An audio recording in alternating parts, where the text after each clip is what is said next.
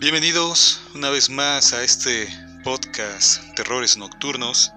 Soy Jorge Torrealta y les doy las gracias a todos, a cada uno de los que escuchan mi voz, escuchan esos relatos y espero que les gusten, que los sigan, que, que comenten y esta vez voy a presentar otro relato. Ya saben, como siempre, esos relatos son, son con final abierto para que el oyente, el escucha, pueda darles el final que quiera. O pueda dejarlos así en suspenso, como, como están pensados desde el origen. Así que para, de una vez para pasar a la materia, eh, advierto y prevengo que este relato tiene palabras altisonantes, palabras que quizá podrían molestar a algunas personas, sobre todo hoy, que todo el mundo se ofende. Bueno, pues advierto que no, mm, que, el, que este relato, pues estaría, lo puede escuchar cualquiera, la verdad, yo no voy a poner límites, ni gustos, ni, ni imponer nada, pero dejo de la advertencia ahí, que que cada quien decida si lo, si lo escucha. Y como habrán visto ya por el título, pues suena algo. Suena algo que hay que guardar la distancia, ¿no? Así que bueno, cada quien que elija si lo escucha o no, pero la advertencia está ahí. Tiene palabras altisonantes, vulgares, por supuesto que remiten al acto sexual. Así que, ahora sí, Gracias por todo una vez más y espero que disfruten este relato y si no, pues también me lo hagan saber. Así que gracias y hasta la próxima. Para que el oyente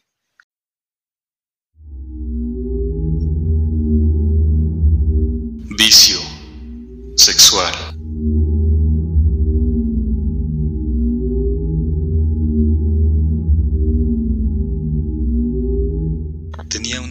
en el pene, sobre el escroto, debajo del glande. Apareció de la noche a la mañana, mientras Alfredo dormía en el tráiler de la empresa en un paradero de Sonora, cerca del desierto.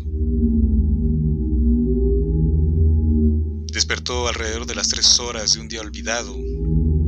Sintió una punzada en el miembro viril, mezcla de dolor, comezón y reacción sexual. Se metió la mano debajo de los pantalones y arremetió con las uñas largas sobre el órgano. El prurito aumentó y Alfredo ya no pudo dormir.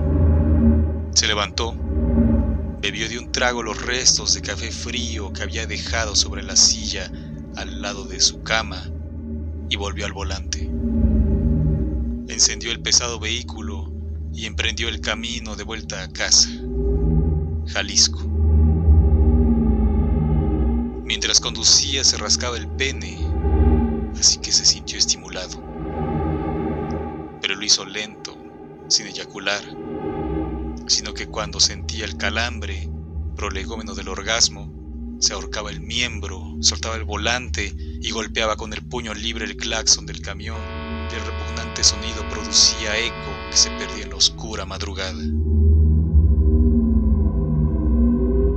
Llegó a su casa alrededor de las 11 de la noche, sediento de sexo, fuera de sí, y golpeó la puerta y una patada la abrió y entró. El ruido despertó a sus dos hijas de 8 y 10 años, que se levantaron y hallaron a su padre que de un gesto las mandó a dormir. Entonces entró a su habitación donde se encontraba su mujer, quien ya sabía lo que le esperaba. Él la miró, babeante, y se arrancó la ropa como si le quemara. Aulló, jadeó y mostró su pene erecto, hinchado, cuasi explotaba. La mujer tembló y él saltó sobre ella y desnudó su vagina. Ni siquiera miró su rostro, ni besó sus labios, ni pronunció palabra. Solo colocó su verga delante del sexo femenino y empujó duro y la penetró sin lubricación. Ella gritó y él aulló cual lobo desesperado en noche de luna llena y la fricción de la penetración hizo explotar la pústula dentro de la vagina y ahora Alfredo gritó y eyaculó dentro de la mujer y ella se desmayó del dolor. Despertó al amanecer con su sexo dolorido e inflamado y descubrió a su esposo que se peinaba delante del espejo y se perfumaba y de vez en cuando dejaba el peine entre sus cabellos para rascarse los genitales con ahínco hasta exclamar gemidos de placer. ¿Ya te vas? preguntó la mujer. Sí, respondió él mientras se rascaba los huevos. ¿Dónde irás? dijo la mujer. A Puebla. No tardaré mucho. Estaré de vuelta en dos días. Y tomó camino hacia dicho estado con un cargamento de pollos de plástico chinos que al apretarlos emiten un sonido molesto. Algunos choferes de transporte público emplean estos juguetes como sustitutos de los timbres y de esta manera ahorran un poco de energía eléctrica. Al día siguiente Alfredo se detuvo en un paradero a orinar, pero en lugar de meados expulsó una sustancia blanca y arenosa, como agua de horchata, la cual despedía un olor putrefacto, como venido de los intestinos así que sacudió muchas veces el pene para librarse de aquella porquería. Además, la pústula había desaparecido. Lo mismo sucedió con su mujer. Ese día acudió al baño y meó esa sustancia blanca y arenosa y expulsó un pedo debido a la impresión. Se apartó de la taza y se aseó. Luego se palpó la zona de los riñones y masajeó la carne. Después se retiró a hacer sus tareas y a atender a sus hijas que por la pandemia permanecían las 24 horas dentro de casa y ya no las soportaba. Luego de dos días, Alfredo estaba de camino a casa con una gran erección. Antes de volver había comido cinco cócteles de camarones, pulpo en su tinta, dos platos de almejas y tres cervezas sol. Su cuerpo no estaba preparado para la oscura. Todo ello le había generado una gran excitación y según él, las recientes protuberancias que recorrían su miembro viril eran producto de dicha alimentación. Todo su músculo estaba rodeado de grandes y duros granos en un orden perfecto, por lo cual se sintió orgulloso. Así que todo el camino se masturbó hasta llegar a su hogar. Cuando arribó a su casa se encontró a sus dos hijas, a quienes mandó a dormir sin darles el beso de las buenas noches. Luego irrumpió en la habitación de su mujer, a quien halló acostada, pues eran alrededor de las 10 de la noche. Qué bueno que ya llegaste, Alfredo, dijo la mujer. Cierra la boca y abre las piernas, dijo el hombre, y ella obedeció. Alfredo se desnudó y exhibió su deforme pene mientras adoptaba una pose de culturista que presume sus brazos. Te traje un juguete, ¿ves? Como el que juegan los perros, ¿ves? dijo el varón. ¿Qué te hiciste en la ñonga? preguntó la mujer. Nada. Estas cosas aparecieron de la noche a la mañana, dijo Alfredo mientras sacudía su miembro de un lado a otro.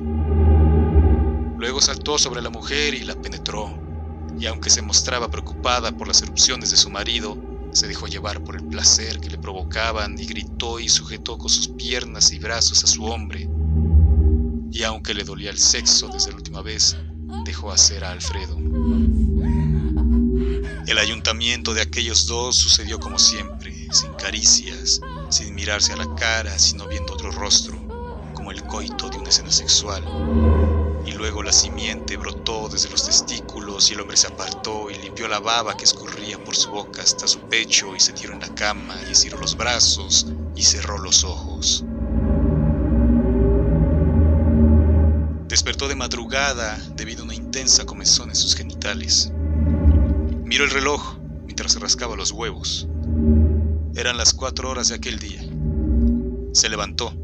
Debía partir a las seis, Así que acudió a la cocina y tomó del frigorífico los restos de una Coca-Cola de tres y medio litros y bebió todo. al menos 700 mililitros de un trago. Entonces se vistió y se largó de su casa. La mujer despertó alrededor del mediodía y descubrió a sus dos hijas que la agitaban, desesperadas y lacrimosas. Entonces se incorporó y recogió sus rostros en sus manos y los acercó al suyo y besó sus mejillas y frente. ¿Qué les pasa? preguntó la madre. Te creíamos muerta, mamá, dijeron al unísono. ¿Muerta? ¡Qué ocurrencia! No me apartaré nunca de ustedes dijo.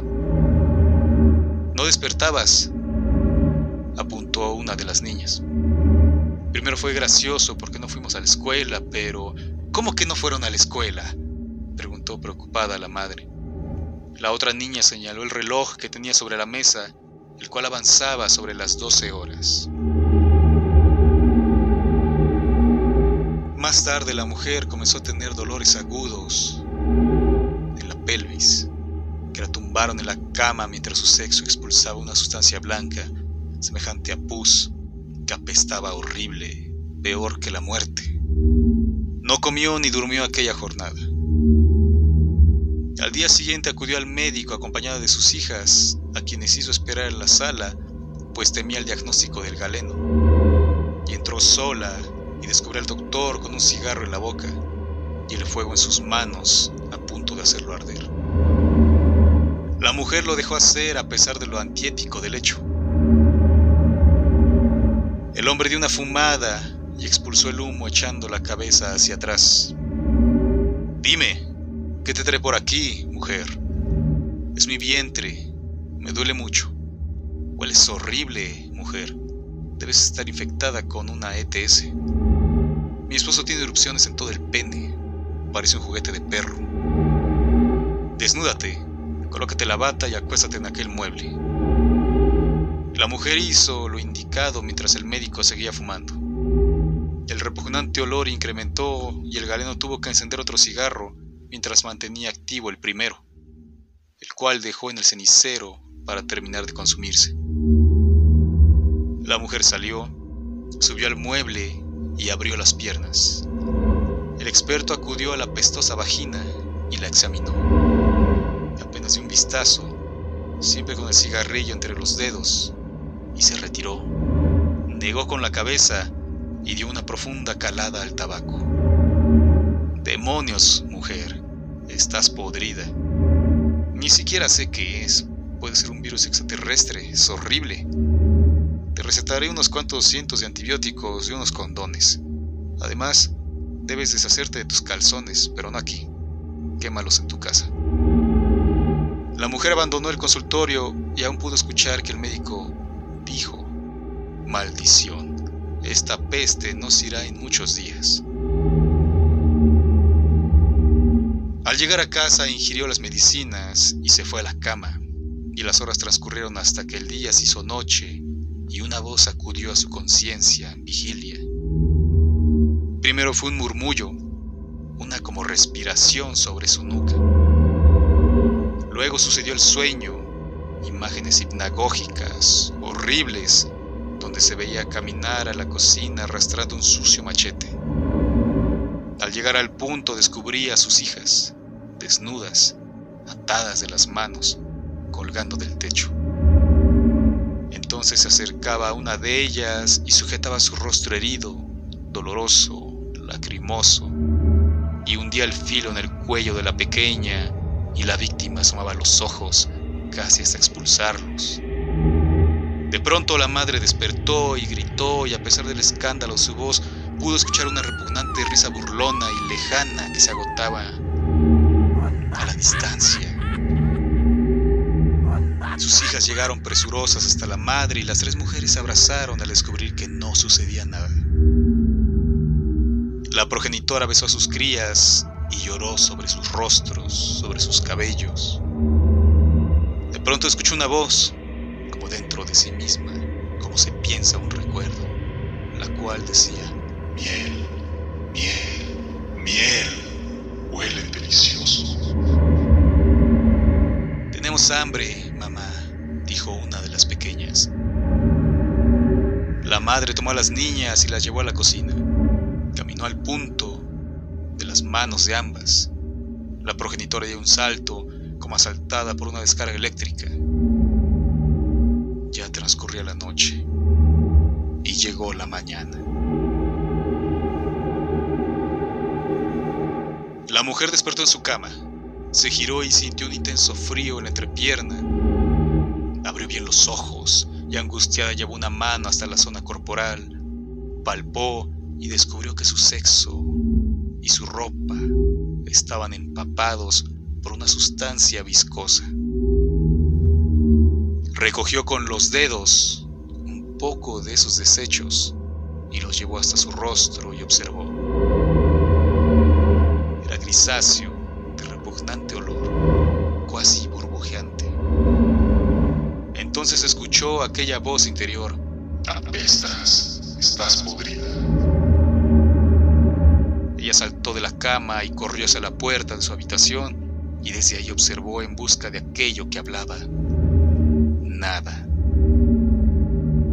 De pronto escuchó una risa burlona que se perdió como el eco en ninguna parte. Corrió al baño y se dio una ducha para quitarse aquella repugnancia. Luego ingirió el doble de la medicación para la infección y enseguida llamó a su esposo. Estaba furiosa, se sentía deshecha y enferma, en verdad enferma, casi muerta. El hombre nunca atendió el teléfono.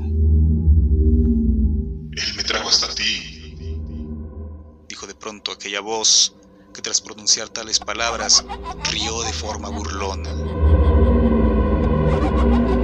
La mujer tomó su rostro entre las manos y lo recorrió hacia atrás hasta peinar su cabello con tanta fuerza que arrancó varios de ellos. No estás loca, mamá. Tienes una nueva vida dentro de ti. Deberías estar emocionada, porque yo no soy como las larvas que has parido. Dijo la voz. ¿Estoy embarazada? se preguntó la mujer. No exactamente, aunque podría funcionar como metáfora. Pero no puedes alumbrarme, porque mi existencia es superior. Través de mí puedes producir ideas y sueños. Ambos son mejor que procrear hijos.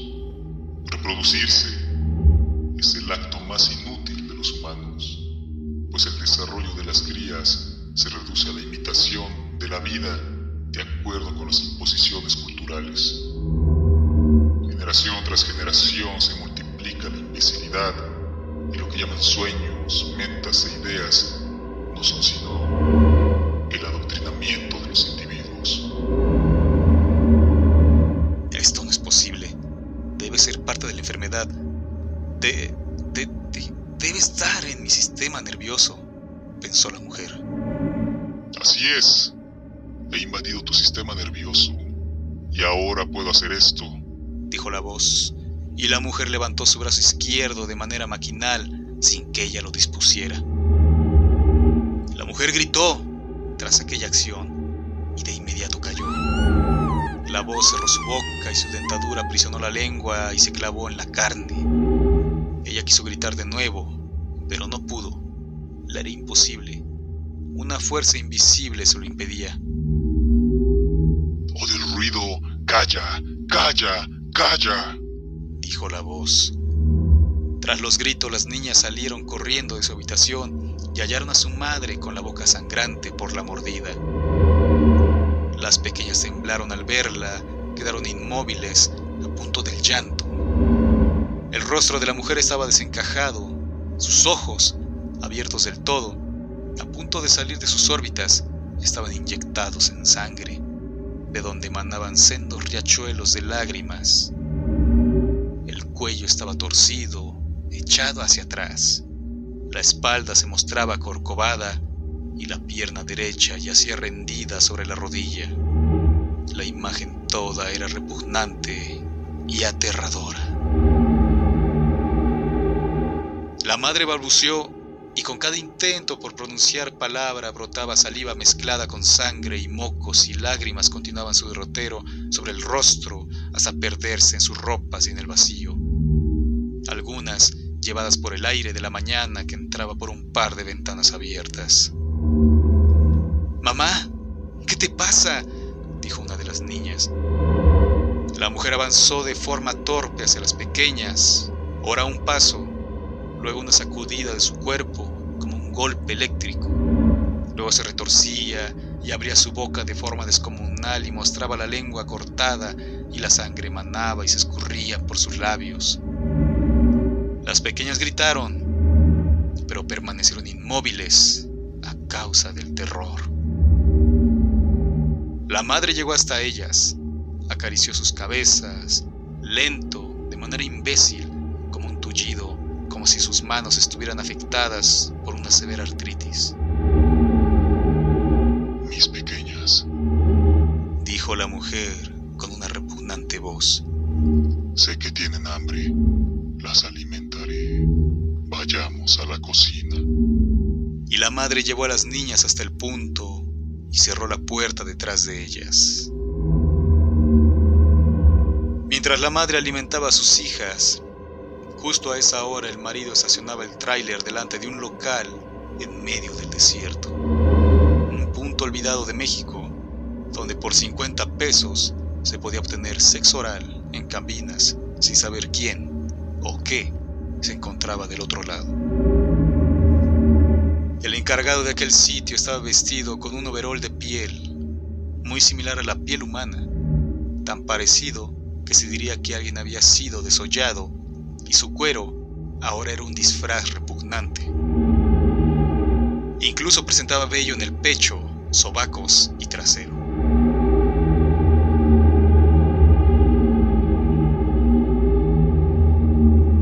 El rostro carecía de rasgos y mostraba una cicatriz, a saber si era real o de fabricación artificial, justo en medio, lo cual había deformado la imagen que se revelaba asquerosa. La boca se hallaba sellada por una mala costura, insisto, artificial, o quizás no, la cual incrementaba la repugnancia hacia ese traje, hacia esa persona. El sexo también se hallaba oculto, como si estuviera castrado, pues el disfraz era propio de un varón. El dependiente permanecía sentado todo el día delante de un televisor antiguo, conectado a un reproductor de DVD que transmitía películas pornográficas donde más que penetraciones, los actores defecaban, meaban, vomitaban y se burlaban a grandes y terribles carcajadas. Nunca hablaba así que nadie lo saludaba. Solo tomaba el dinero y contaba los billetes untando saliva. Ni siquiera miraba a la cara, sino que permanecía viendo su pornografía y reía como imbécil. En ese momento ingresó Alfredo y arrojó un billete de 50 pesos sobre el mostrador.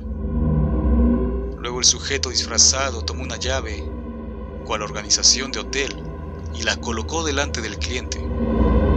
Era la habitación número uno. Apenas dio el primer paso hacia su habitación, escuchó varios gemidos de placer que venían del interior de los cuartos.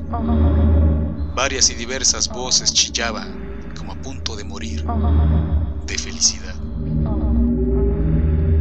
El hombre recorría el pasillo de aquel inmueble con las piernas separadas a causa de la enorme erección de sus pantalones palpitaba con fuerza, como un corazón desbordado de adrenalina, expuesto fuera del cuerpo. Y no podía apresurar el paso por la misma situación. Además, su sala se hallaba al fondo, la última habitación. De pronto se detuvo, frotó su mano contra su pene, desabrochó su pantalón y liberó su órgano sexual, que brotó violento de sus calzoncillos como desesperado por oxígeno, agonizante y asfixiado. El músculo hinchado era repugnante, enorme y granoso, brillante, cuya morfología se asemejaba a las extremidades de un molusco, pues algunas de esas erupciones habían explotado y se dirían las ventosas de un pulpo. Vez liberado, marchó con libertad. Sin embargo, por primera vez en sus muchas visitas a aquel lugar, El encargado le dirigió la palabra a Alfredo. Oye, asqueroso, no te saques la verga o te haré que te la tragues, maldito. Alfredo se volvió hacia él, gruñó y continuó su camino hasta entrar a su cuarto. Una oscura habitación, fría, con un asqueroso olor a humedad. Encendió el bombillo de 20 vatios que se hallaba al fondo de la habitación, empotrado en uno de los muros, justo arriba de la silla y del agujero donde el cliente insertaba su pene para ser estimulado. Apenas encender la luz, ese alguien del otro lado comenzó a reírse de forma burlona. Alfredo no esperó más, ni siquiera se sentó. De inmediato insertó la verga en el orificio y al instante sintió una sustancia cálida y viscosa que resbalaba por su miembro. Él pensó que era saliva. Luego, más carcajadas burlonas acompañadas de ataques de tos seca y gargajos, los cuales eran escupidos sobre el músculo sexual. Alfredo era fácil de estimular y llegar al orgasmo. Así que cinco minutos después estaba a punto de explotar de placer cuando su teléfono sonó insistentemente, una llamada tras otra. Él esperó, dejó pasar las llamadas hasta que eyaculó y la risa de su estimulador agudizó y estalló una carcajada burlona y terrible. Entonces él se tumbó en la silla, con el sexo expuesto, y atendió aquel número desconocido. Diga, dijo, agotado. Señor Guzmán, preguntaron del otro lado.